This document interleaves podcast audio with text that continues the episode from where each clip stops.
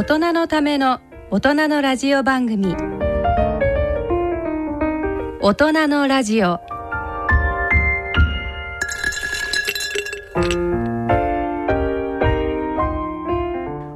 大人のラジオ特集大学発ベンチャー。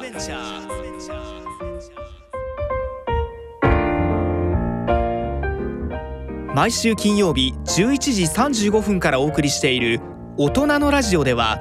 イノベーションのコーナーと題してベンチャー企業の創業者にご出演いただきそれぞれが思い描く未来社会についてお話をいただいてまいりました。今回この特別番組では大学発ベンチャー企業に積極的に取り組んでいる大学関係者や行政の方にご出演いただきお話しいただきます。番組の取材及び進行役は大人のラジオのパーソナリティ外交ジャーナリストの手島隆一さんと経済ジャーナリストの渋谷和弘さんです。それでは大人のラジオ特集大学発ベンチャー手島さん渋谷さんの進行で番組を進めてまいります。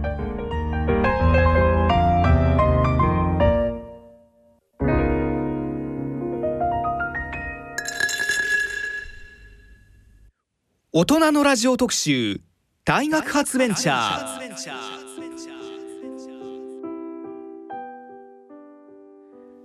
外交ジャーナリストの手島隆一さんと経済ジャーナリストの渋谷和弘さんとのベンチャー企業に関する日本の環境などについてのトークの模様をお聞きください。今日はスタジオに経済ジャーナリストの渋谷和弘さんをお迎えしました。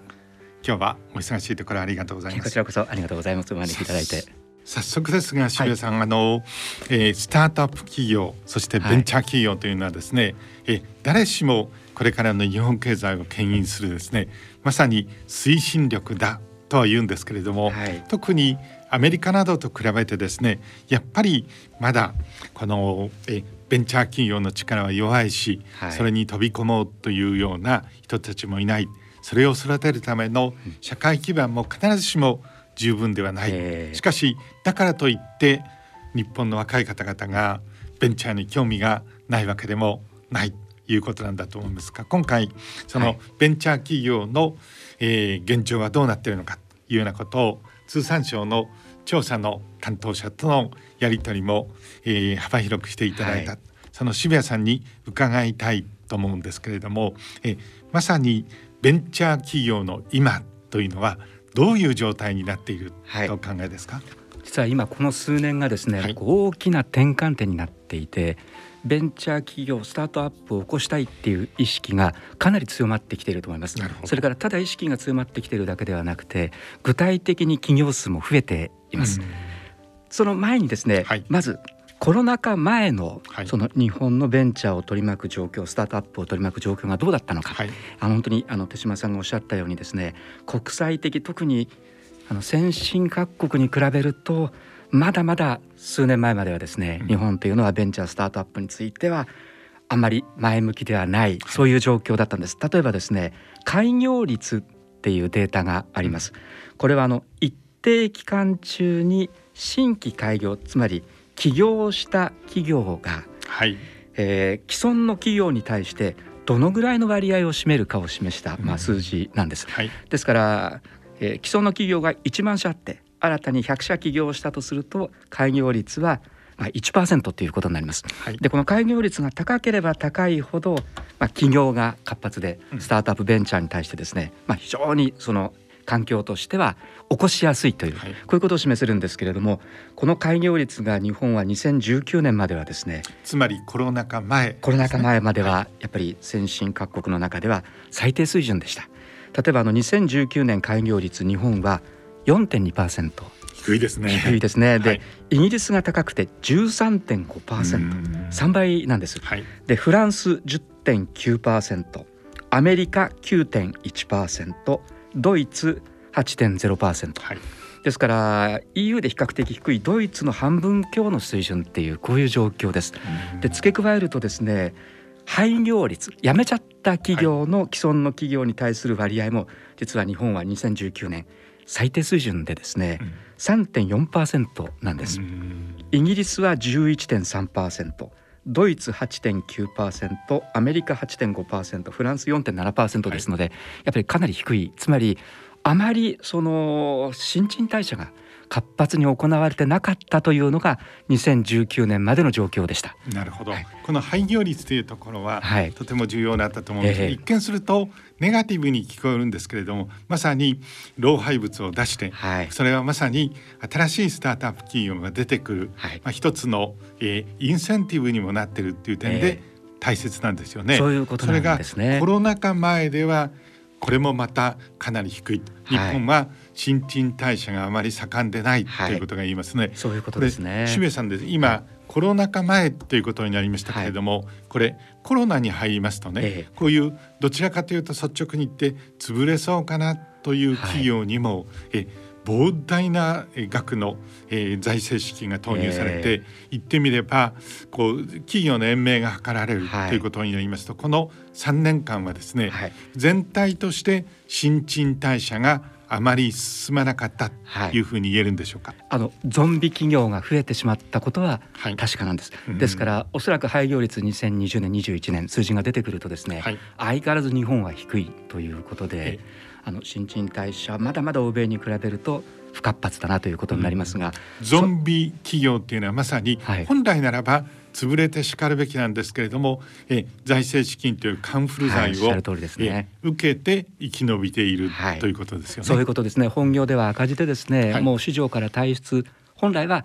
もうせざるを得ないような企業が、うんまあ、助成金とか補助金などで生きながらえてるという、これをまあ死んでいるのに死んでないっていう意味で、ゾンビ企業なんて言い方するんですけれども、まあ、日本はそれは相変わらず多くて、うん、おそらくはコロナ禍でのさまざまな助成支援によってですねこれが増えた可能性は高いです、うん、生命維持装置をつけているだけ。で、はい、これは経済全体にとっては大変。国にとってもそうですけれども企業の側にとっても不健全と言わざるを得ないですよね。はい、ね。でもちろん雇用の問題があるんですけれども、うん、ただその開業率がですね非常に高いその経済社会だと、うん、まあ勤めていた企業が倒産してしまっても一定期間のリスキリングということで新しい技術を学んだりしてですねもっと成長性のある企業に再雇用されるという、うん、そういう可能性はあって現実に EU とかアメリカというのはですね結構再雇用が結構活発で、うん、その結果として再雇用の形で、まあ、成長分野に人が流れ込んでるっていうですね、うんですから新陳代謝に乏しいということは成長分野に人が流れ込まないために経済全体の効率が下がっちゃうっていうですねこういう問題はやっぱりどうしてもかかってしまっているということでそのえー、構図はこの中でも温存されてしまってはいます。なるほど。はい、さてその今数字で開業率も廃業率もなお先進各国の中で際立った低いっていうんですけれども、はい、そういうコロナ禍前の、えー、そうした日本の傭兵というふうに言ってもいいんだと思いますけれども、はいえ。ー、それはなぜだったんでしょうか？はい、基本的にはですね日本は海外に比べて起業関心を持っている人は決して少ないわけではないんですけれども、うん、起業をするための社会的な支援とか経済的な支援とかあるいは起業するためにはロールモデルお手本になるようなですね企業経営者がそばにいると本当にそれが背中を押してくれるんですけれども、はい、そういう存在がいないとか、うん、そういった起業をするための社会的な言ってみれば支援のための装置に乏しいっていうところがですねやっぱり結構大きいというふうに思います。特にですね、はい、スタートアップ企業を息づい教育化するためには、はい、いわゆるアメリカでいうエンジェルというですね、ねはい、リスクをまさに取って投資をしてくれる、はい、よく万八なんて言うんですけれども、ね、え万に8つ当たれば投資家の人たちは十分元が取れますよね、はい、しかしそういう、えー、投資家の側にもですね企業家精神に富んだ人が若干少ない、いうことなんでしょうかね。そういうことなんですね。あのアメリカのですねバブソン大学とイギリスのロンドン大学を中心に先進国のですね企業意識の国際比較調査というのが行われているんです。はい、えグローバルアントレプレナーシップモニターっていうんですけれども、はい、でこれ企業の意識とか企業活動についてまあアンケートを行って比較してるんですけれども、日本はですね際立って低いのが周囲に起業家がいるとか周囲に企業に有利な機会があるとか、うん、こういった項目がですねアメリカとかドイツとかフランスとかイギリスのような主要先進国を下回っていまして、うん、で特に低いのが周囲に企業に有利な機会がある。これが低いんです。でまさにおっしゃられたように、はい、エンジェル投資家とか、はい。いわゆるシードマネーと言いますけれども本当に事業を化するためのお金を貸してくださるあるいは投資してくださる方の少ないとかですねこういった問題がやっぱり2019年までこの日本の企業というのを欧米各国に比べるとやっぱり不活発にさせてしまっているというですねそういう構図になっていたということですね。なるほど。よくえー、スタンフォード大学の近くにはですね、はい、おびただしい数のガレージがあってそ,、ね、そのガレージから GAFA と言われるような巨大企業に育っていくというのをごく身近に学生たちも若者も見ていますよね。えー、日本ではそういう話は聞くんですけれども、はい、近くになかなか行かない、しかもその、えー、エンジェルというような、はい、えー、意欲的な投資家がいないっていうことになるとなかなかそれにチャレンジするという若者が少なくても仕方がないような気がしますね。そうですね。で一方でですねこの調査なんですけれども、はい、企業に成功すると社会的地位が得られるとか、うん。起業することが望ましいという企業意識についての調査はですね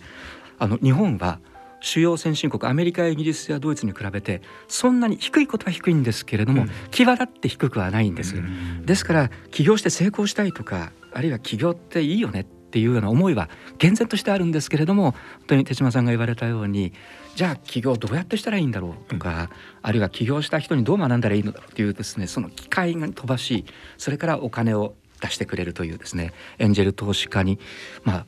会う機会がないっていうですね、うこういう問題がやっぱり厳然としてあるというところですね。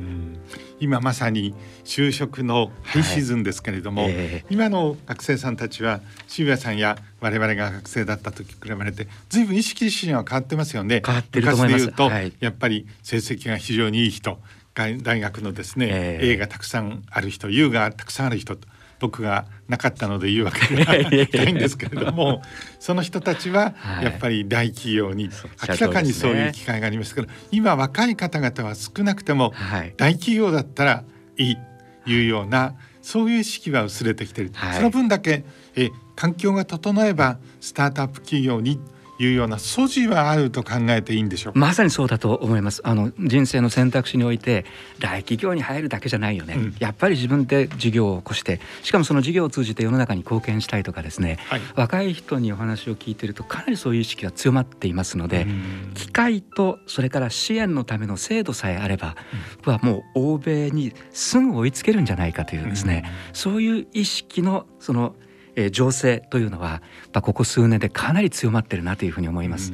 しかしその一方で起業がしやすいかどうか、ということになるとですね日本は、えー、あのどうなのかっていう問題がございますよね。そうなんです、ね、そこのところは今回の調査でどういうふうにご覧になりましたでしょうか？はい、あの企業のですねコスト、はい、えこれお金がどのぐらいかかるかとかですね、はい、えー、そもそも企業に関するその手続きがどのぐらいのかっていう、これ実は世界銀行がですねこれやっぱり先進各国を比較しているんです。はい、でこれ2017年の調査なのでちょっと低い古い調査ではあるんですけれども、はい、例えば、えー、企業に要する手続き数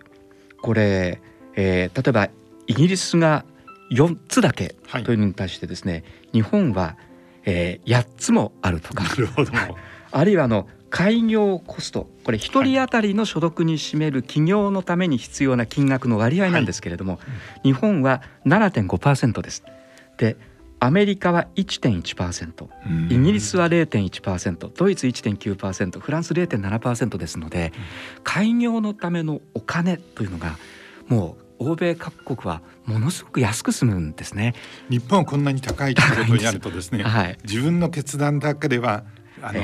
十分ではなくて家族にも場合によっては比較的若い子どもたちにも相談しなければ迷惑がかかってしまうかもしれないです。いうことになります、ね、そういうことなんですよね。ですからここがまあ一つのですね敷居の高さになってしまっているので、ここも改善のポイントの一つということになります。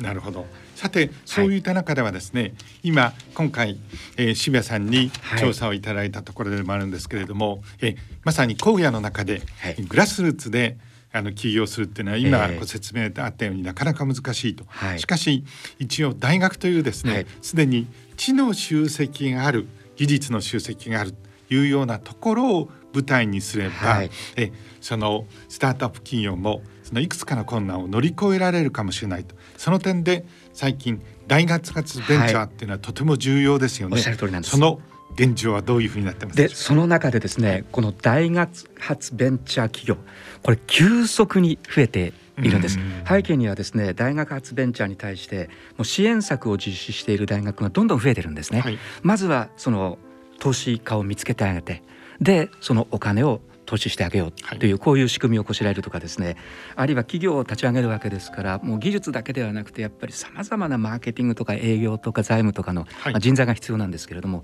そういった人材を紹介するとかですね。つまりまあこれまで本当にハードルが高かった企業のための支援制度ですね。これを大学が整え始めているということもあって、ここずっとですね伸び続けています。ですからここは非常に大きなまあ明るいですね兆しかなと思います。あの経産省がですね大学発ベンチャーの実態等に関する調査というのをこれ継続的に行っているんですけれども、はい、2022年これ5月に行われたんですけれども、はい、この時のですね大学発ベンチャー企業の数なんですけれども、はい、その前の調査は2020年度なんですけれども、はい、2020年度から401社増加しまして3306社になりました。急速な増加、急速な増加です。ねはい。で、えー、5年前のですね8割増ということで、うん、それから増加数は過去最多になりましたので、うん、コロナ禍に入って本当に右肩上がりのその上がり方のカーブがですねさらに立ち上がっているというこういう状況です。なるほど、それではここで経済産業省への取材の模様をお聞きいただきましょう。お話は経済産業省産業技術環境局技術振興大学連携推進課大学連携推進室室長補佐金岡由紀子さんです。まずは経済産業省の取り組みなどについてのお話からお聞きください。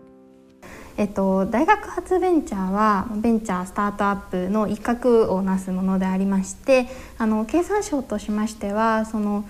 ベンチャースタートアップに対してはその税制優遇ですとか事業化のための費用補助などさまざまなスタートアップ関連政策に取り組んでいます。で、えっと、大学発ベンチャーについて、えっと、言いますと経産省ではあの毎年大学発ベンチャー実態等調査という調査を行っています。大学発ベンチャーは大学などにおけるその革新的な質の高い研究成果をもとに経済社会にイノベーションをもたらす担い手としてあのとっても期待されている存在です。この大学発ベンチャー実態等調査はまずはその大学発ベンチャーの設立状況を定点観測することを目的としています。でそれに加えてあの事業環境やニーズなどを調査してその成長に寄与する要因などを分析することで今後の政策展開に活用するために実施しているものになります。また、えっと、大学発ベンチャー表彰といいまして、毎年大学などの研究開発成果を活用して起業したベンチャーのうち今後の活躍が期待される優れた大学発ベンチャーと特にその成長に寄与した大学や企業などを表彰する仕組みがございましてこちらであの経産大臣賞経済産業大臣賞を設けて表彰しています。日本と例えばアメリカの違いなんですけどこちらの調査で存続率が日本が95%で、えー、アメリカが25.8%というこのデータありましたけれども、はい、随分違うものなんですけどその要因っていうふうにはどうご覧になってらっしゃるあの企業の参入率とか退出率の平均が高い国ほどその1人当たりの経済成長率は高いと言われていましてあのさらにその起業してからの年数が浅いこの若い企業の方がその付加価値を創造することに対する貢献度も高いというふうに言われています。でその観点でその開業率あるいは退出率を見ていくとあのアメリカだと9.2%イギリスだと11.9%とある中であの日本は5.1%にとどまっていまして廃業率もアメリカは8.5%イギリスは10.5%と比べて日本は3.3%になっています。こういったこうあの循環の割合が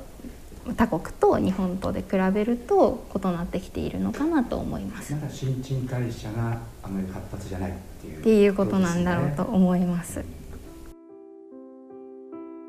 渋谷さんこれでですね今、はい、えーと、経済産業省の担当者にもお話を聞いていただいたんですけども、はい、経済産業省というのは実は大変なキーワードで、はい、リスナーの方々に少しだけ私アメリカに長くいましたので、ご説明をしたいと思うんですけれどもアメリカにはそもそもですね経済産業省がないということを説明すると、みんな信じてくれないんですね。すね。商務省はどうなのか。あれはあの、はい、商業統計の,、えー、あのお役所で、はい、えあのアメリカの、えー、その商務省の方々には悪いんですけれども極めて重要性の薄い、はい、あの、えー、担当大臣も閣僚もいるんですけれどもあの大統領選挙で、まあ、かなりたくさん献金をしてくれた、えー、その人たちに仕方がないので閣僚ポストを与えるっていう時に重要でないのでとてもいいんですね。というようなこともあるんで、えー、アメリカにはない。どうしてアメリカにないのかってこれ実は今日の、えー、渋谷さんのお話の、はい、とも絡んで非常に重要なんですがアメリカやっぱりこう、えー、むき出しの資本主義の自由な経済体制ということになりますから、え全ては自己責任、はい、つまり投資もそして新たな企業を起こすのも自己責任、はい、えー、もし成功すれば、うん、 GAFA のような巨万の富が、はい、しかし明日はニューヨークでえー、ホームレスになるかもしれないと、はい、そういう社会なんですね。えー、したがってそういう自由なマーケットには国家が基本的には介入をしないということになりますから、これないんですね。したがって経済産業省のようなものはない。うん、日本は戦後あの戦後復興もありましたから、はい、経営者生産方式といって、はい、石炭とか電力に集中的にはい、その時期は大きな役割を果たしたんですが日本も、えー、大変成熟した資本主義システムになってくると同時に経済産業省っていうのはまさに当事者も言ってますけれども、はい、これ飯の食い上げになるかもしれないそうです、ね、新たな自分たちの基盤を見つけなければいけないとい。うようなので、今大学発ベンチャーというのに大変熱心だということになるんですね。はい、それじゃあアメリカでもう一言申し上げるとえ経済産業省のようなえまさに産業政策を司っているえ行政組織が全くないのかというと、はい実はそうではなくて、うん、私担当を長くしていたんですけれどもペンタゴン、えー、国防総省の中に、えー、DARPA といって、はい、高等戦略技術局などと言ってますけれども、うん、そこはですね安全保障に関わる、はい、ごくあの最先端の中心的な企業にはお金を出している。はい、で実はこれ大変重要で、えー、あの今も年間の予算というのは日本でいうとざっと3,000億円ぐらいコンパクトなんですけれども、うん、そしてスタッフも300人とかって言ってるんですけど実際はプロジェクトマネージャーっていうのは100人に満たないと思うんです。はい、でこれが民間から、えー、あのプロジェクトを募ってそして、えー、期限を限って有望な、えー、プロジェクトにお金を出すということになってます、ねはい、これ実は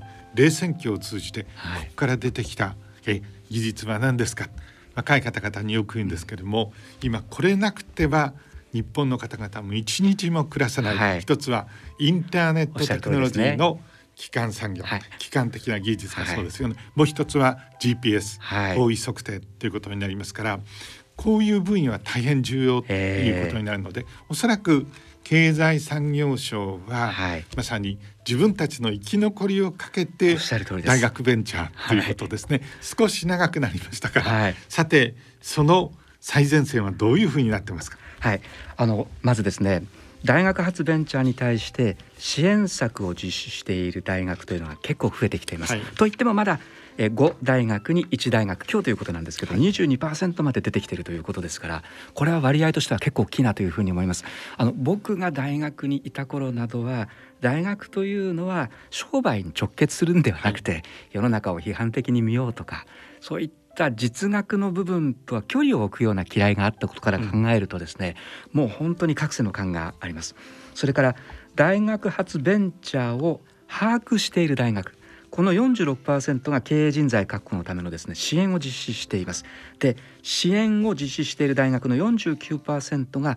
経営人材の確保につながったと。こういう状況ですので大学が支援すればするほどですねやっぱりこの大学発ベンチャーがどんどん登場してでその周囲のですね地域経済にも貢献するようなそういう好循環が生まれ始めているという。まだまだそれが大きなうねりになるかというのはもう少し時間かかるかもしれませんけれども。明らかにですね結構これは脈のある流れが生まれてるなというそんな印象です。でさらにこれアメリカの調査なんですけれどもあの大学発ベンチャーというのはあの特徴がありましてそれはそのシードマネーを得てで事業を拡大していってそれなりの規模のベンチャー企業にスタートアップから育った段階でもですねやっぱりその地域にとどまることが多いっていうんです。それはやっぱり大学とのつながりがありますので大学との例えば人材の交流とかあるいは大学が持っている技術とのですね相乗効果を発揮するための協業とかそういったことをずっと継続的に必要とするのが大学発ベンチャーなのでその地域の経済に発展するだけではなくてその地域のイノベーションの拠点として存続し続けるというですねそういうメリットを持ってます。で特に日本の場合は本当にスタートアップの多くはいまだにまだ東京が中心ですので、はい、そういう点ではそのスタートアップのエネルギーをさまざまな地域がですね発揮して事業に結びつけていくという上ではこの大学の支援特に地方の地域の大学の支援とかというのもですね結構大きいすごく大きなプラスを持っていますのでそれがいろんな大学で生まれているというのは僕はかなり期待していい流れかなというふうに思いますね。今渋谷さんは、はい、東京以外ではということにお話がありましたけれども、えー、京都大学のですね、はい、少し前まで、えー、総長をお務めになった山際十一さん、はい、この方は世界的なゴリラ学者として知られているんですけれども、はいはい、京大の総長の時に日本学術会議の、えー、このトップを務められたりで京都大学でもですね大学発ベンチャーというものを相当熱心に推進をして、はいうん、えその点で実情に非常にお詳しい、はい、特にですねあの大変面白いなと私が思いましたのは、はい、これ、えー、ワシントンで創薬薬を作るえー、ベンチャーを立ち上げて大成功した、えー、久能幸子さんという女性がいまして、はい、この方あの、えー、アメリカでもベンチャーを育てるための言ってみればスクールをあの作ってえあのいろいろ新しいベンチャーのためのシーズを持っている人たちを、えー、まああの1年間一つお預かりして合宿までして、はい、えそれをブラッシュアップするっていうんですけれども、日本でも京都大学と連携しながら京都でえそういうあの新しいベンチャーのための枠組みをお作りになってるんですね。素晴らしいですね。これすごく面白くて、はい、アメリカと同じことをやっても日本は全然実情が違うということでですねこれなかなか優れた着想だと思うんですけど、はい、実はベンチャーのためのシーズが一番たくさんあるのは大企業っていうんですね。ところが大企業の中ではなかなかリスクを取ってやらせることができない。はい、したがって、えー、大企業とお話をして、大企業で、あの年間1,000万ぐらいの予算をつけてくれてそのらの方々を一回大企業から自分たちの、えー、その新たなインスティテューション、えー、研究所の枠組みに、えー、そのお預かりしてそれを育てる、はい、大企業のためにも、はい、そしてベンチャーのためにも非常にいいというようなことをやっていてそういうバックアップをあのしておられる。でその中で先日山際十一、はい、えー、先生にお話を伺ってきたんですけど一つ面白いことが言って、えー、でどういうあのシーズあの新しいスタートアップ企業の潜在的なプロジェクトがいうようなどうやって見つけたらいいんですかね、えー、いうようなことをしていたんですけれどもその中で 山際先生はですね大変面白いことを言っておられて、手島さんポイントは一つですよ、はい、やっぱり人なんだっていう、ね、なるほど。面白い人をどういうふうにして見つけ出すのか、はい、ということがですねえその人たちが抱えている、えー、ベンチャーのシーズと同じぐらい重要だということが言っておられましたんでぜひそれもお聞きいただきたい。というふうに思います。はい、それではここで京都大学元総長で現在総合地球環境学研究所所長の山際十一さんと手島隆一さんとの対談の模様をお聞きいただきましょう。アメリカの産業育成の観点からの話題から対談は展開します。20世紀の歴史をね、はい、あのずっと見てみるとね、うん、そのアメリカは最初大失敗してたんですよ、はい、ね。あのだけどまさにそのなんていうんですかね。リニアモデルを作ったのは最初はアメリカだったの、はい、つまりリニアモデルは何かというと企業が丸がかりでね、はい、基礎研究から応用研究あの技術開発そして製品販売、はい、マーケットリサーチ全部やると。い。うので、あの最初それをやろうとした。そして大学院を作ったのもアメリカが最初なんですよ、だけどそれがうまくいかないことがもう第二次世界大戦後に分かっちゃった、うんうん、だからもう企業は中央研究所あのほとんど持たずに廃止して。確かにそうですね。ね。はい、であの大学とあの分担をし始めたわけ、はい、でその最初がスタンフォードなんですよね。スタンフォードは企業が作った大学ですよ。はい、あのアメリカはね、うん、エンジェル投資家が、はい、あのたくさんいたから、はい、そのベンチャーの立ち上げにそういったエンジェル投資家があのまあスタートアップ資金を通して、はい、そしてそれを企業が買い上げるとい。うようなシステムをもう1970年代80年代初めに作り上げちゃった、はい、だって1980年にあのバイドール法ができた、はい、でこのバイドール法っていうのはね例えば公的資金をつく使ってやった研究でもそれは特許を取れますよと、はい、そういう話ですよね、だから大学がさまざまな実験的なベンチャーを立ち上げることをそれ後押ししたわけです、はい、もう一つやったのは SBIR 法、はい、これもベンチャー支援のためのうん、あのまああの制度ですよね、はい、それは1980年代の初めですよ、うん、ところがその当時日本は何だったかっていうともうジャパンアズナンバーワンで、うん、ねリニアモデル企業が丸抱えで大学なんか全然見てない。企業が優秀な学生をあの集めてね。であの4月あの一括採用で年功序列で終身雇用。でどんどんそのあの企業が基礎研究応用研究をやると。それが成功したと、はい、みんな思い込んでたわけ、うん、ところがどんどんどんどんそれが世界から遅れるわけです。でバブルが崩壊して。で1990年代になって気が付くわけですね。これはダメだと。で一斉に中央研究所を廃止する、はい。でそのことによってそれまでドクターコースであの採用が約束されてた人たちが職を失う。それによってまず企業が研究力を失い次に大学がポスト減で研究力を失う。こうなっていくわけですよね。でその決定的なあの終焉を迎えたのはあの国立大学の法人化2004年です。はい、で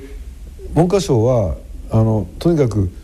あのドクター候補生、はい、つまり研究をしたい人材を確保しようとしてポスドク1万人計画を立てて、はい、ね、あのまだ就職もできない大学にポストも見つからないポスドク学生を支えようとしたんです、はい、でもそれはうまくいかなかった、つまり企業に就職地がないからね。大学でもポスト増えなかったです、で法人化で毎年のように1%運営費交付金が削られる。その結果としてで研究者の数研究時間が減っていく。それがさらにあの大学の研究力を落としたわけだよね、うん、でもその結果をですね企業と政府が一緒になって大学が悪いんだと。言い募って正当化しようとしたわけ、ね、でも企業は早くかって気が付いた、うん、僕もね総合科学技術イノベーション会議に出るようになって、企業のトップと話をするようになりました。企業は分かってました、はい。企業の失敗だということはね、はい、だから産学連携を早くやりたいと。でもね政府はねおっしゃったように反省しないんですよ、うん、失敗と認めない、はい、だから僕はねシスティにねあの文科省の高等教育局のねあの局長だとか、はい、あの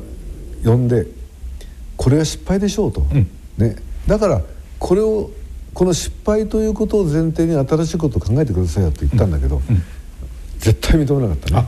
であの一つだけ僕らもど真ん中にいてあのこう現実を見ていた例を一つ。僕らの世代でいうとあの理科系の学生で、え特に工科系と言ってもいいかもしれませんけれども、え大学院に残りたくない。しかし研究をして幸せに暮らしたいっていう人たちが本当に望んだ研究所って2つあって、うん、NHK の技術研究所。もう一つは電通に横須賀とありましたよね。ね。とてもあのストレスがゼロだっていうんですよ。つまりあの達成の目標もないし、うんうんうん、本当にあの円形脱毛症になった人も一人もいないっていう。その結果としてそれから資金は無限に出てくる。NHK の例で申し上げますよ。でその結果として、えーと、ハイディフィニッションテレビというのをあれ多分あの戦後一貫して膨大なお金を使って生み出しましたよね。で一時瞬間風速で世界の頂点に立った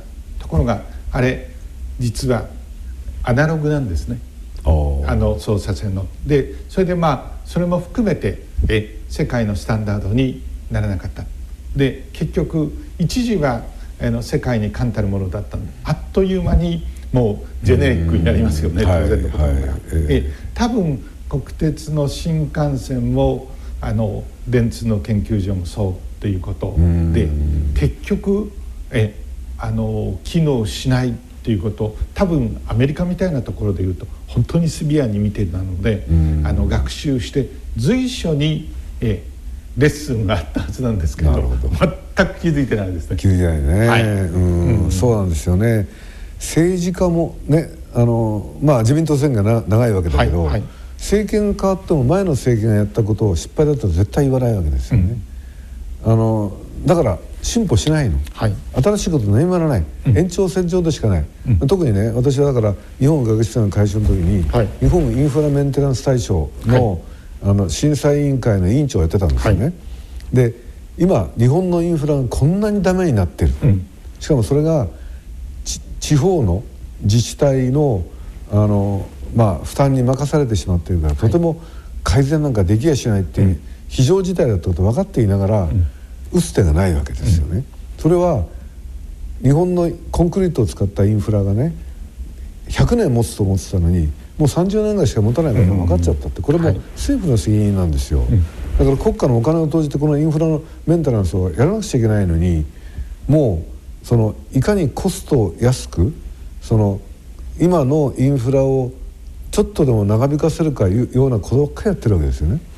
これは大間違いですよね。そうですね。えそもそも根本から考え方を変えないといけない。そうですね。でつまりやっぱり真の意味での政治的なリーダーシップ、うん、政治の分野からリーダーこれ役人だけでは無理ですよね。うん、でこの遠征人語の中でも育てるべきは真の意味のリーダーであってボスではないという,、え現状維持や権力の維持だったからだったらまさにボスですよね、うんうん、そういう意味でやっぱりあの大学からも先生が総長6年間務められた京都大学からもえ若い本当の意味でのリーダーが出てこなければいけないんですけれども、えとりわけこの分野あの政治の分野からここまで人が出てこないというのはまあ第二性民主主義みたいなのはトランプの出現に代表されるように大きく崩れてるっていうことなんですけれどもしかし嘆いてばかりいてはいけなくてあの京都大学も貴重な人材のリソースだったんですからこの点については僕は山際総長の責任もかなり重いんじゃないかと思うんですよね。うん、あのね京大は随分ベンチャーをたくさん出しました、はい、えー、私が総長だった頃も、まあ、日本一になったことは、はい。でね、ベンチャーが一番困ってたのはねスタスタートアップ資金なんですよね。はい、でその時にアメリカと比較するとね政府は全然出さないって言ってたんだけども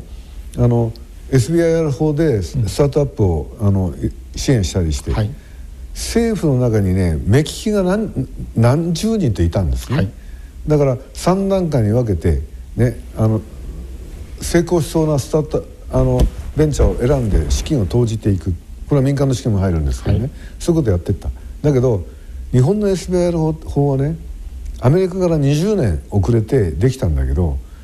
中小企業の救済にしか回らなかったんですね、うん、しかも目利きもいないんです、ね、いないんです。いないんです。でね僕は内閣府にねあの、うん、なんで日本はこのベンチャーを支援するようなそういった目利きの人をその審議官として揃えないんですか？って言ったことある、はい、したらね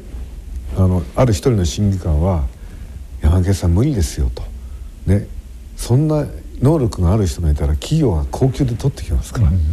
役人の給料安から、こんなところで働く人はいません。そういう答えだったんですね、でやっぱりねそれはね政治家の責任だね。おっしゃる通りですね。ね。で一方でね目利きということで言うと、えー、さっき言ったエンジェルっていうのはアメリカにいて、この人たちは現に万馬券を当てるためにやってるんで、うん、相当な目利きや期待のギャンブラーがいてこの人たちの原理は万八ですよね万に8つ、もう少ししかし万に1つ当たれば12分のリターンあるわけですよね。ね。こういう仕組みがないと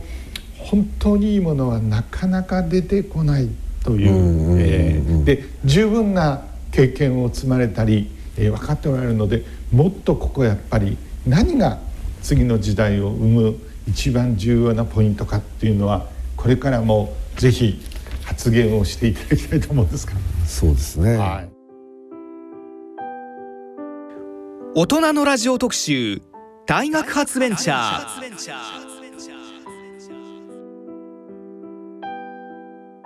2人目はですね今あの宇宙開発やえー、宇宙についての大変先進的な、えー、研究所を持っているのが、えー、私立の大学なんですが、はい、千葉工業大学、はい、その、えー、松井、えー、高文教授に学長にお話を聞いてきたんですけれども、はい、これ宇宙のことをしていますし、えー、今 JAXA とも連携してさまざまなその点では今回 H3 の打ち上げに、ねえー、あの惨めなほどにあの失敗してしまった。はい、でえー、松井先生は宇宙政策委員会内閣にあります。これの委員長代理もお務めでしたので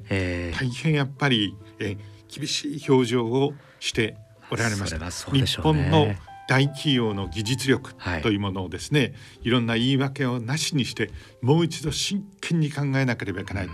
大変あの深刻に受け取ってもらおられましたので、はい、ぜひそれもお伝えしたい千葉工業大学の学長松井隆文さんと手島隆一さんとの対談の模様をお聞きいただきましょう。日本の科学技術力がこれまでなぜ優秀であったかなどの話題から展開します。今あの様々な形で、えー、あの教育にあの貴重な税金が使われてて高等教育だけでも1年間にだいたい10兆円ぐらいと言ってよろしいんでしょうか。使われていてしかしその中からなかなか世界をリードする新しい理論とかそしてシステムはなかなか日本から生まれにくいということになっていますよね。それはどこに原因があるのかどこを改めたらいいというふうにお考えでしょうか？一つだけ言うとね、はい、英語教育ですよ。要するに日本でこれだけノーベル賞が何でたくさん出てるのか、はい、それは日本の大学で日本語教育でドクターを育ててるから、はい、こんな大学ないですよ他に。みんな英語でやってる、はい、だからアジアの他の国でノーベル賞が圧倒的に少ないのは自国の言葉でものを考えられないわけ。なるほど。日本人は自国の言葉でものを考えられるから深く考えられるんですよ、うん、そこが決定的に違いますね。だから今ますますこれからノーベル賞減るでしょう。こんな英語教育ばっかりね、はい、だって英語って手段だから、はい、喋ることがない人がいくら英語がうまく喋ったって誰も評価しないですよ。そう特に海外ではそうですよね、うん、だから僕ら別にうまくないけど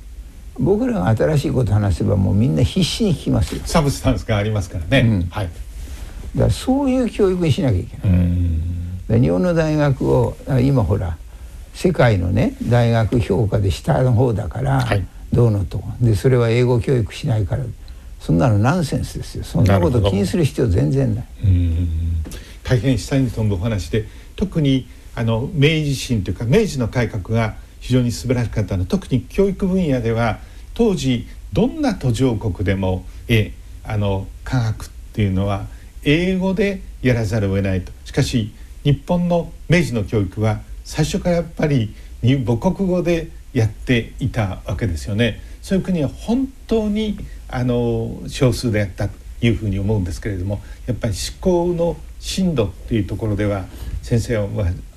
見られるところそれ非常に重要と。いや僕はもうだって自分の経験でもね、はい、英語私も人並みには喋りますよ、はい、だけど私の喋る英語なんてね中学生程度ですよ。英語で考えたら日本人独特の発想っていうのは出てこないですよ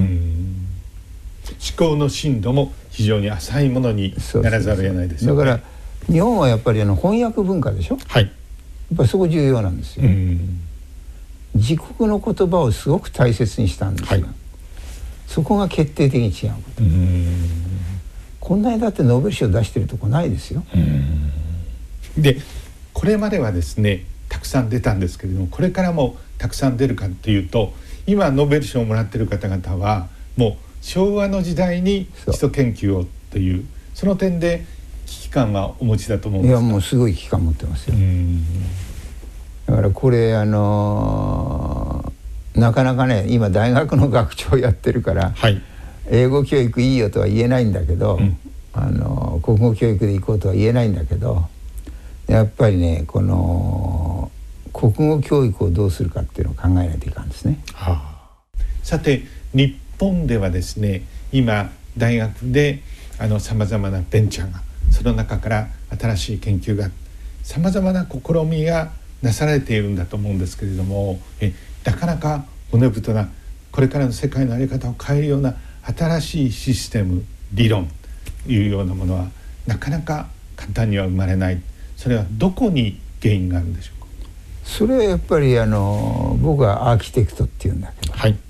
自分で問題を設定してどうやってそれを実行していくかという。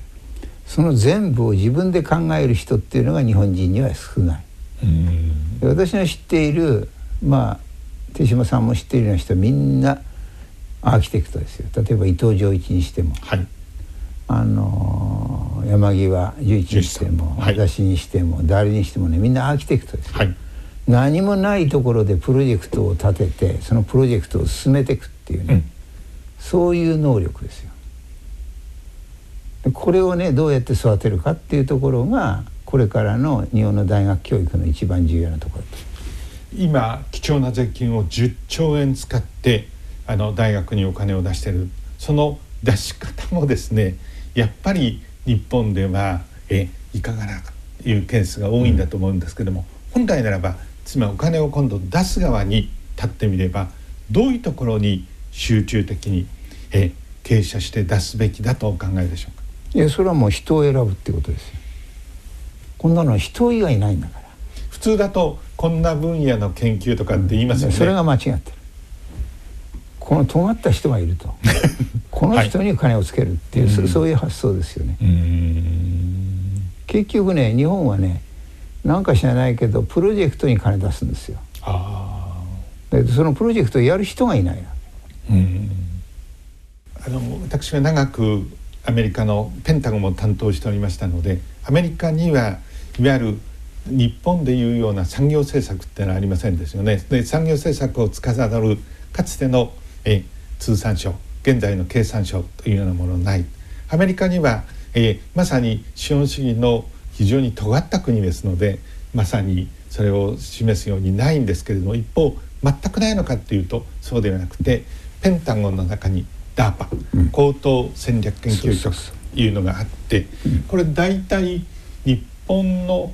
あの宇宙予算と同じぐらいですからね。年間あの日本円にして3,000億円ぐらい。でスタッフも非常に少なくて、うん、プロジェクトリーダーっていう人はやっぱ50人台から100人ぐらい、うん、で直接ペンタゴンは口出しをしないというのが長く続いてますよね。しかし、えー、誰もが知ってますようにここから何が生まれてきたのかっていうと今日本でもそうですけど我々の生活の根底を変えてしまった、インターネットテクノロジーの根幹はここから、そしてもう一つ GPS もここから、で軍事技術に近いものではステルスなんかもここからということなので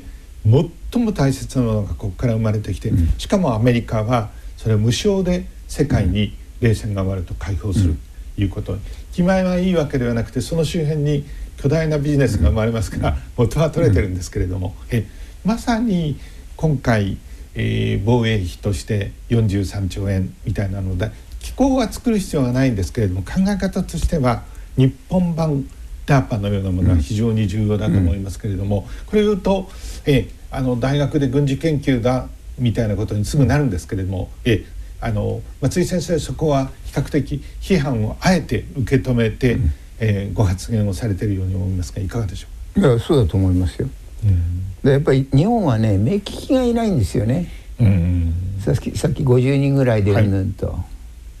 い、日本だと同じですよ。50人ぐらいねその目利きに人を選ばせりゃいいんですよ。で好きなようにやらせればいい。でその大学につけてやればいいんですよねお金を。ただだけど大学が嫌がるかもしれないというのが問題なんだけど。ただあの山際十一さんがあの京都大学の総長だった時に博美計画、うん、えー、博士課程でいい人材をしかし、どの人が本当にいいのか分かりませんですよね、うん、論文だけでは。うん、であの困り果てた末かもしれませんけれどもその目利きとしては定評のあるえまさに松井先生を東大から招聘されて、うん、どの人がいいのか選ぶっていう、うん、で先生にあの幾人か選んでもらう。それからノーベル賞のまさに前段階と言われる京都賞も新しい研究って先生あの、えー、先行の,、えー、あの宇宙あの物理地球物理の分野では委員長として、あの毎回を選んでおられると。それやっぱりそういう視点で目利きとして選んでおられる。そういう人日本に本当に少ないんですよね。少ないですよ、だけど選ぶ人が外国人だからあんまり意味ないわけ、はい、ね、はい、あのあれは白美計画は日本人ですよ、はい、だけどあのやっぱりねもう定着してきたわけね。すごく優秀な人がいるってんでみんな引き抜かれちゃうんですよ、はい、白美で採用した人が、はい、なかなか残らないんですよね京都大学に。それが京都大学の悩みじゃないですか。なるほど。宇宙の分野はもう裾野が広くていろんなところから新しいスタートアップ企業の素材たくさんありますよね。大変重要に思いますけどいかがでしょういやまさにそうですね。例えば宇宙のおける資源開発もそうですし、はい、それから宇宙への観光旅行旅行もそうですし、はい、さらにはあの本当に新たな人工衛星を打ち上げてさまざまな地球についてのですね鉱物の探査をしていくとかあるいはさまざまなそのコントロールを例えばその、交通についてですねここが混んでるのでこういうふうに移動したらどうかというそれを AI で制御するとかですね宇宙ビジネスというのは単に宇宙に行くっていうだけではなくて地上でのさまざまなビジネスチャンスを生み出しますのでここはもう本当に日本は技術力はあるはずなので、はい、あそうは言っても H3 あの失敗しちゃいましたけれども本当にあの重工長大型の日本の大企業の技術力についての精査は必要ですけれども、はい、ただ本来的には僕は日本はやっぱり潜在力を持ってるジャンルだなというふうにやっぱり期待したいですね。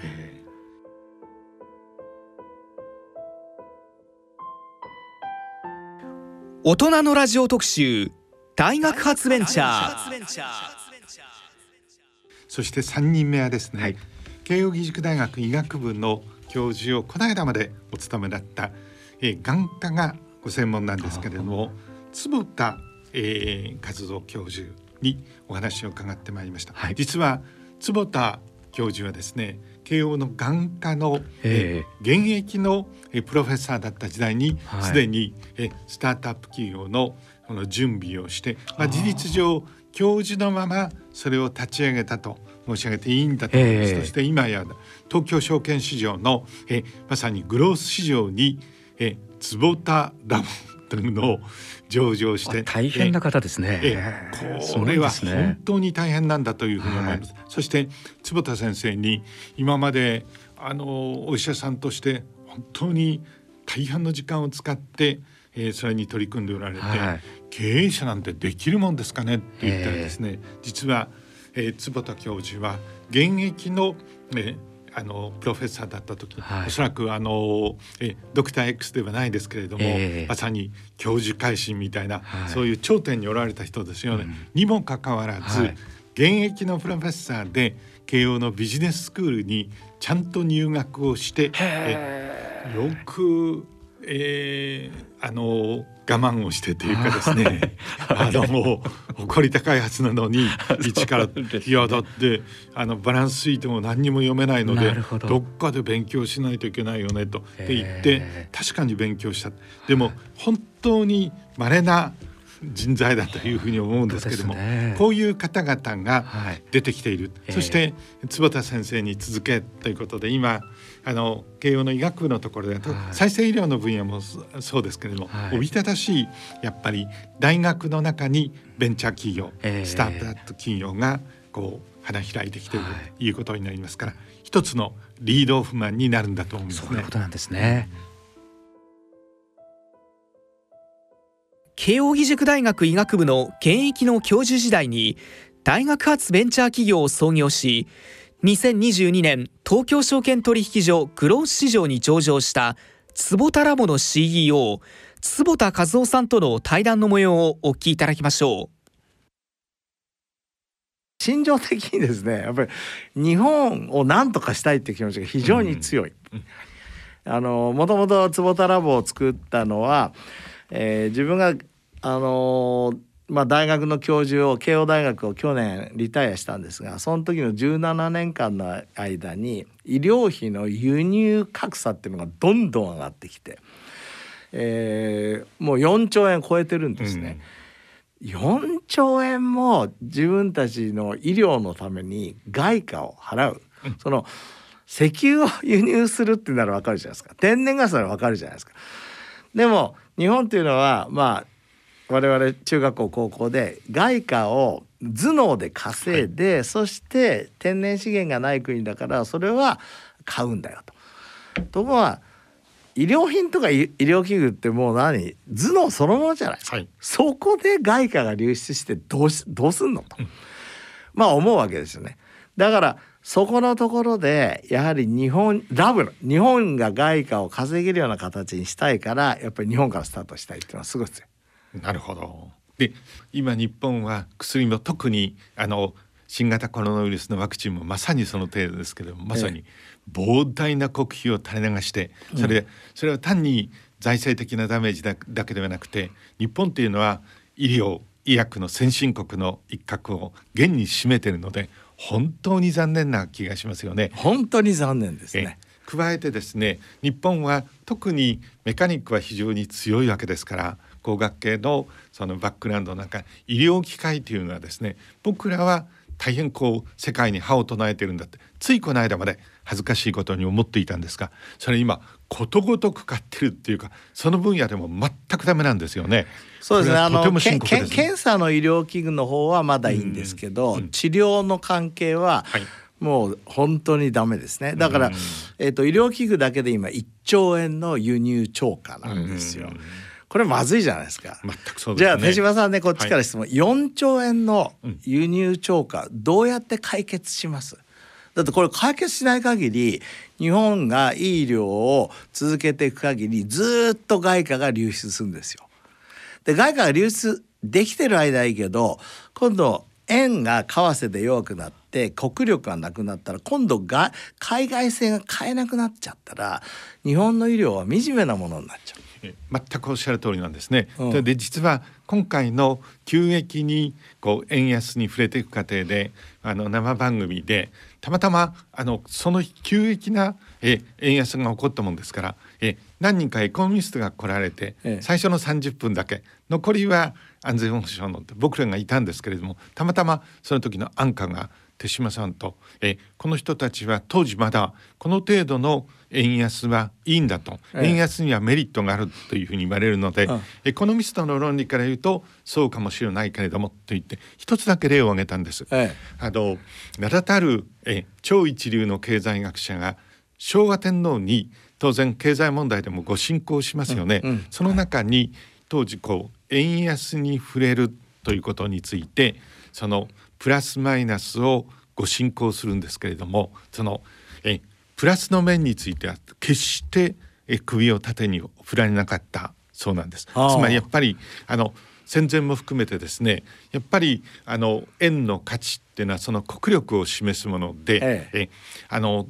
長期短期では長期では別にしてえあの国のまさに価値がえあの為替の中でえ現じていくっていうことはいいはずがないというふうに。これ直感としては非常に正しいですよね。正しいと思いますね。まさに今それが起こっているということになりますから、ええ、あの円安もいいものがあるみたいな現象としてはあるかもしれないけど私は全く反対でそのためにはやっぱりあの国力そのものをえその蓄えてまさに世界の市場で戦わなければいけない。で日本のようにあの知的なこういう蓄積とかそういうものはなければもう仕方がないですけれども十分にありますよね。もったいないですよ。この知的な蓄積をい。かにビジネスに変えるかっていう、はい、先ほどの SBIR じゃないけど、はい、それをやらないとやっぱり日本はいつまでたっても輸入医療品医薬品の輸入国になっちゃうわけですよ。はい。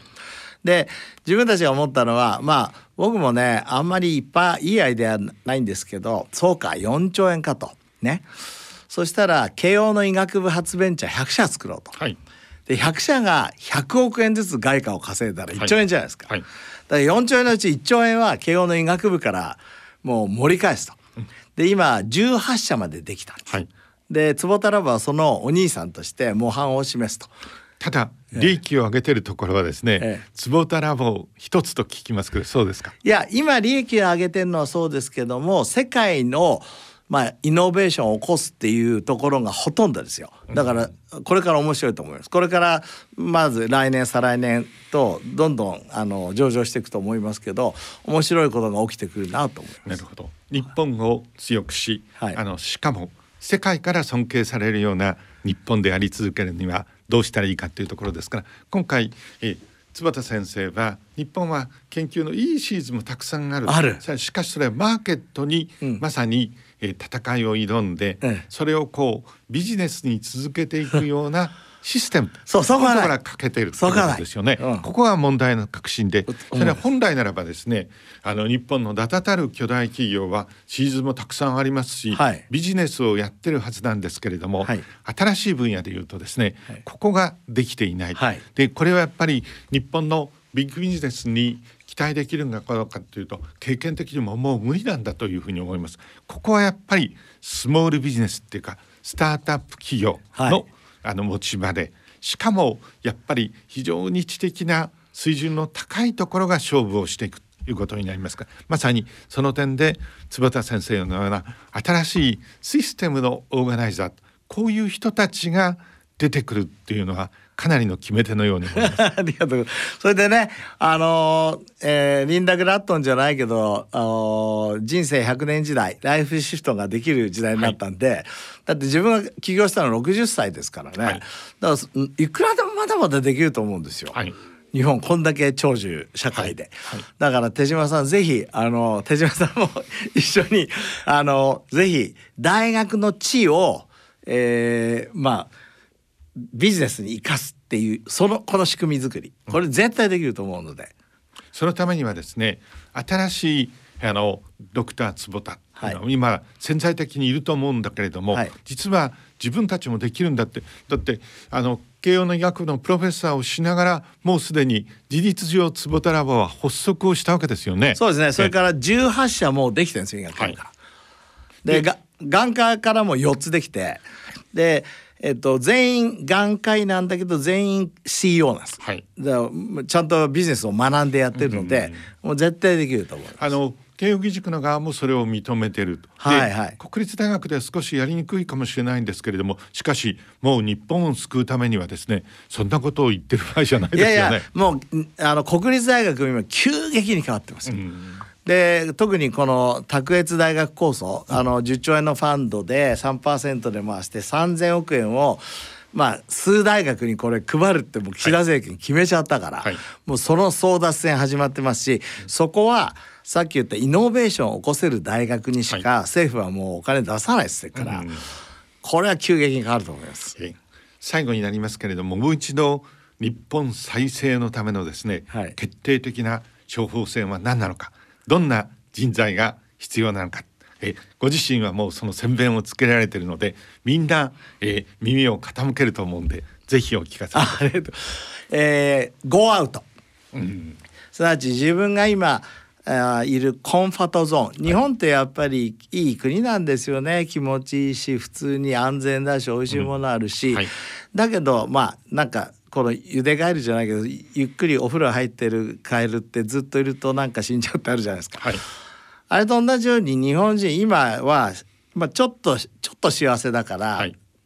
ゴーアウトしないけど、はい、やっぱり自分のコンフォートゾーン快楽の、え安全な状況から外に出て新しくリスクを取って例えば僕だったら起業してチャレンジしたように、はい、それぞれの人たちそれぞれのゴーアウトの仕方があると思いますがそれをやるべきじゃないかなと。あの思って僕今度来年、えーと「ゴーアウト」っていう本も出してですねあのぜひこのイノベーションが日本で起きるようにと考えております。ありがとうございます。新しい年を迎えてですね、はい、大変勇気あるご提案をいただきました。ありがとうございますありがとうございます。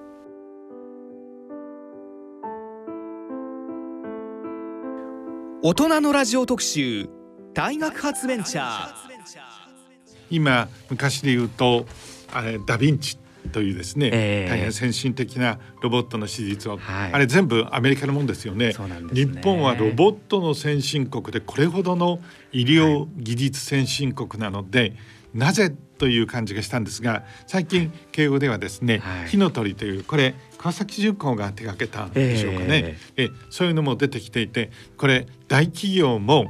えー、必ずしも見捨てたものではないなというふうに、えーあの分かったんですけどでただどうして川崎重工が全く異なる分野の、はい、そういう医療手術のこう手術のですね、えー、ロボットに進出をしたのか聞いたことがあるんですけど、はい、これはですねやっぱりえ医療関連のえあの産業ほど、はい、やっぱり認可や失敗した時のそして訴訟のリスクが高いもんですからみんなおじけづいていた、えー、川崎重工はですね全く経験がなかったので そこに飛び込んだということになりますのでこれ小さな企業もそうですけれども、はい、大きな企業でもやっぱりスタートアップの気概そういうスピリットは重要なんだなという感じましたけれども、ね、今回幅広く、はい、あのいろんな方々のお話を考えあの、はい、聞かれたというふうに思うんですが、えーいかがでしたでしょう？いや例えばあの医療分野はですね日本ってあの4兆円の輸入超過要するに貿易赤字なんですね、はい、4兆円ってこれかなりの規模でですね、まあ、日本の GDP が500数十兆円ですから、はい、その1%近い実はお金が医療分野で出てしまっているという、はい、で日本はまあ資源小国ですから資源とか食べ物をまあ輸入するのはこれは仕方ないですけれども技術の推であるその医療分野についてですねやっぱり負けてしまっているというのは手島さんが言われたようにそこに挑戦する大企業のぱりアニマルスピリットがやっぱり弱まっていたんだろうなというふうに思います。アメリカに圧倒的にやられてしまっているあるいはドイツが相変わらず強いというのはですね、まあ、その表れというところですけれども、うん、それが本当に川崎重工のような取り組みが成功していくと割と日本企業って大企業は特に横並び意識が強いので、はい、ベンチャーだけではなくてこの分野やっぱり有望だよねという方向で動いていく可能性がありますので、そういうまずは成功事例が一つ出たということは重要ですね。そして僕らジャーナリスト、特に経済ジャーナリストの僕はそういう成功事例をどんどん喧伝してあげるというかですね。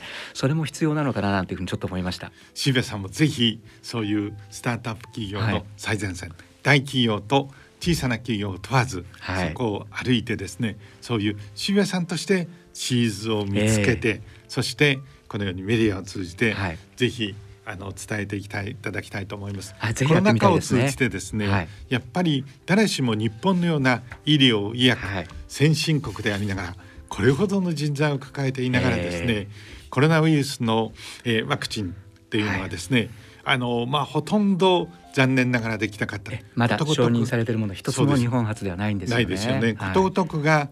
欧米イギリスや、はい、そしてアメリカから、えー、買わなければいけない、はい、その屈辱を味わったというふうに思うんですけど今のお話から分かりますように実は医療ロボットの分野なんですね、はい、そんなことがそして今でいうと4兆円ですか、これやっぱりえもともと全く基盤がないならば私は申し上げませんけれども、えー、十分柴さんあるんですよね。あるわけなんです。もう例えばですね、医療分野に応用が効く実は既存の技術ってたくさんあります。あの工学分野だったらさまざ、まな体の中の検査機器に活かせるわけですし当然 AI というのもその診断に生かせるわけですから、はい、あの医療分野というのは既存のさまざまな大企業やスタートアップやベンチャーが蓄積している技術を応用できる分野なんですね。うん、でただし応用してそこに事業化を図るためには本当に手嶋さんが言われたようにさまざまな規制を乗り越え、はい、かつまあ訴訟ということもまあどっかり念頭に置きながらですね最低限そういったことがないようにさまざまなリスクヘッジをするための手立てを打っていくとかつまり本当にそのチャレンジするためのその意欲とそれから失敗しないためのさまざまなリスクテイキングというのが必要になってくるんですけれどもまだそこがですから日本の大企業は特にですねこれまでやってこなかった分うまくできてないし一歩踏み出せてないというところですけどとにかくこれやっぱり背中を押してあげたいですね。なるほど、はい、その点でもですね、はい、今リスクテイキングという話がありましたけれども、はい、大学ならば大学発ベンチャーならば少しだけセーフティーネットがある、その点で新しいタイプの、えー、先進的なスタート企業が出てくる素地はあるというふうに思います。そうですね、今回まさに、えー、その大学発ベンチャーにとって何が重要なのか、いうことについて幅広く取材をしていただいたんですが、はい、最後になりますけれども大学発ベンチャー、はい、そしてそれに取り組んでいる人たちに最も何を期待されますか、はい、あの実はアメリカなどでですねベンチャー経営者として成功している人たちというのは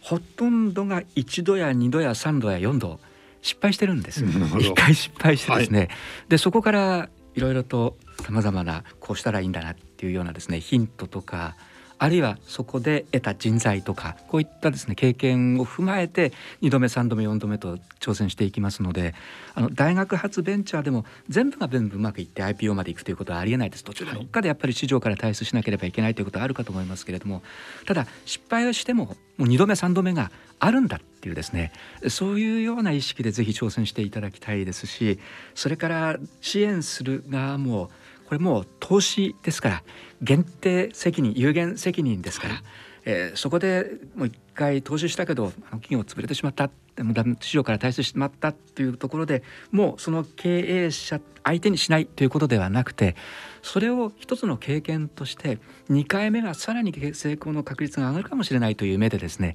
ぜひ見てあげてほしいなというふうに思うんですね。なるほど。あの僕はあのワシントン都会の時に、はい、えーカリフォルニアのスタンフォード周辺で、はい、名うてのそのエンジェル投資家というのにお話を聞いたことがあるんですけれども、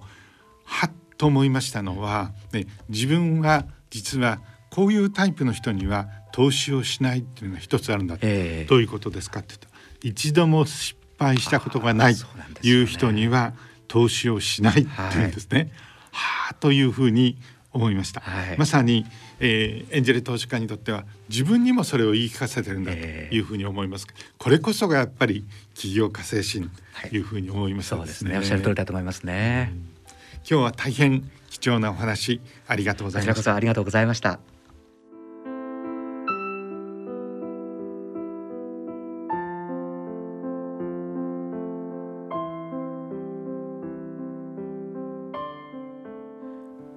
大人のラジオ特集大学発ベンチャー1時間15分にわたりお送りしてきました。